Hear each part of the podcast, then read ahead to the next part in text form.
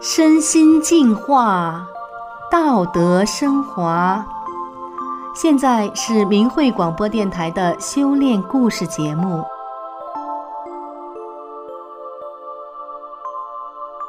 听众朋友您好，我是宋阳。今天和大家分享的故事是：骨科医师见证五处粉碎性骨折不治自愈。故事的主人公王九春女士今年七十二岁了，是新西兰哈密尔顿的法轮功学员。她在一次车祸中，右腿有五处粉碎性骨折，仅仅通过练功，右腿就不治自愈，奇迹般的完全康复了。让我们一起来听听她的故事。二零一五年十一月七号的早晨，我正走在人行横道上。一辆停在人行横道边上的轿车突然发动起来，冲着我的右侧撞了过来。我听见我的骨头咔咔咔咔被车轮压碎的响声，随后车停了下来。撞我的司机是位西人女士，副驾驶坐着一个华人小伙子。车祸发生后，他俩呆坐在车上发愣。我大声对他们说：“你们快下车来，把我拽出来呀！”这时，后面几辆车上的新人司机都下车过来了，和其他人一起把我从车底下拖了出来。我看到这几个新人司机在斥责那个肇事司机，说他竟然在人行横道上把人撞成这样。由于后面车辆的新人司机报了警，两辆警车和一辆救护车来到我身旁。自始至终，我的意识都非常清楚，我没有对肇事司机有任何的抱怨。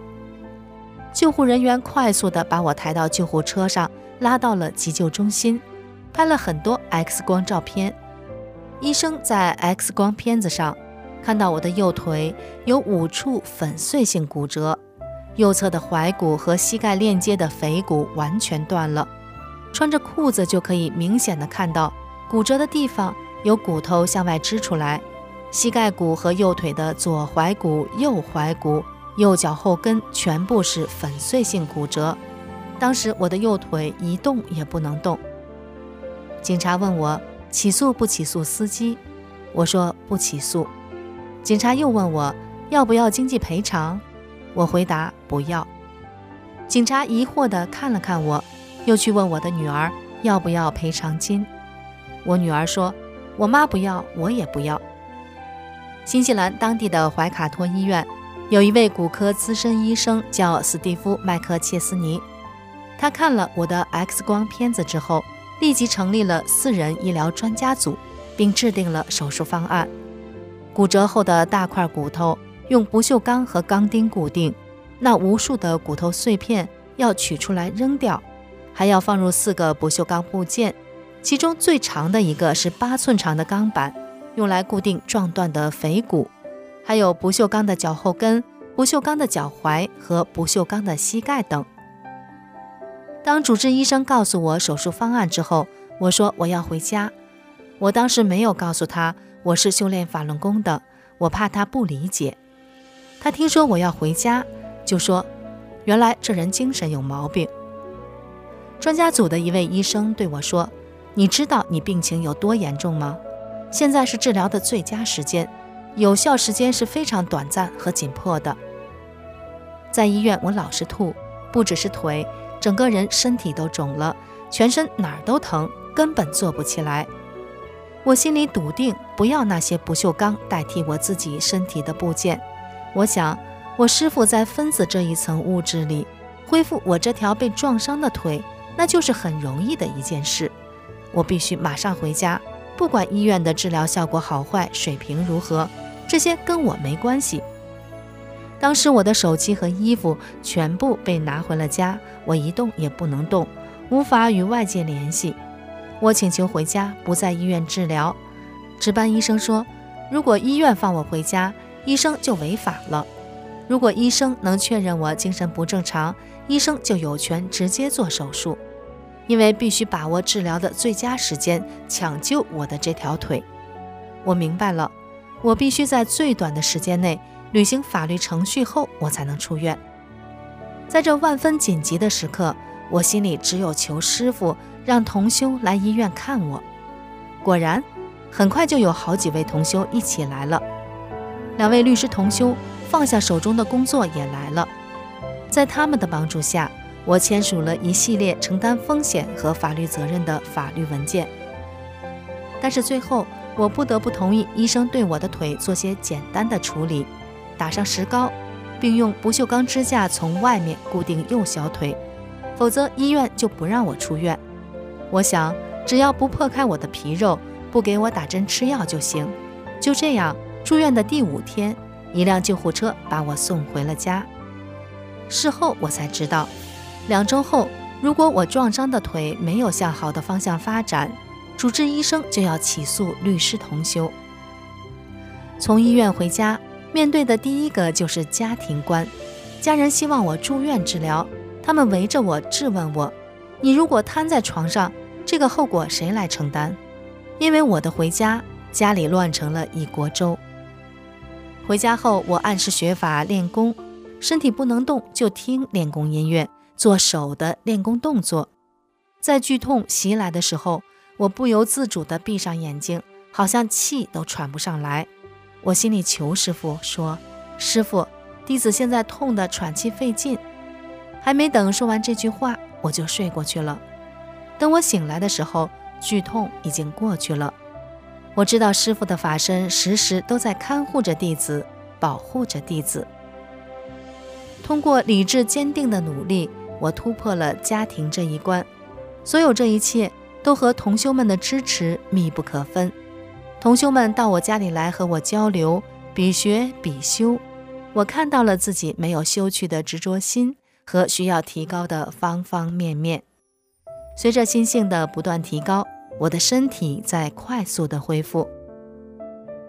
我是十一月十一号从医院回到家的，在十二月四号复查的时候，其他几个部位都在向好的方向发展。只有膝关节没有明显的变化，医生说膝关节不可能恢复了，我也没办法治，将来你不会正常走路。听了医生的话，我的头脑中立刻反映出你没法治，我的师傅能治。我对师傅的那种坚信没有丝毫的含糊和怀疑。到了十二月二十三号的复查显示，和十一月七号拍的片子相比，能看到膝关节。有明显的伤后愈合迹象，断骨端对位线良好，甚至那些骨头的碎片都好像是活的一样，也在向自己原来的位置移动。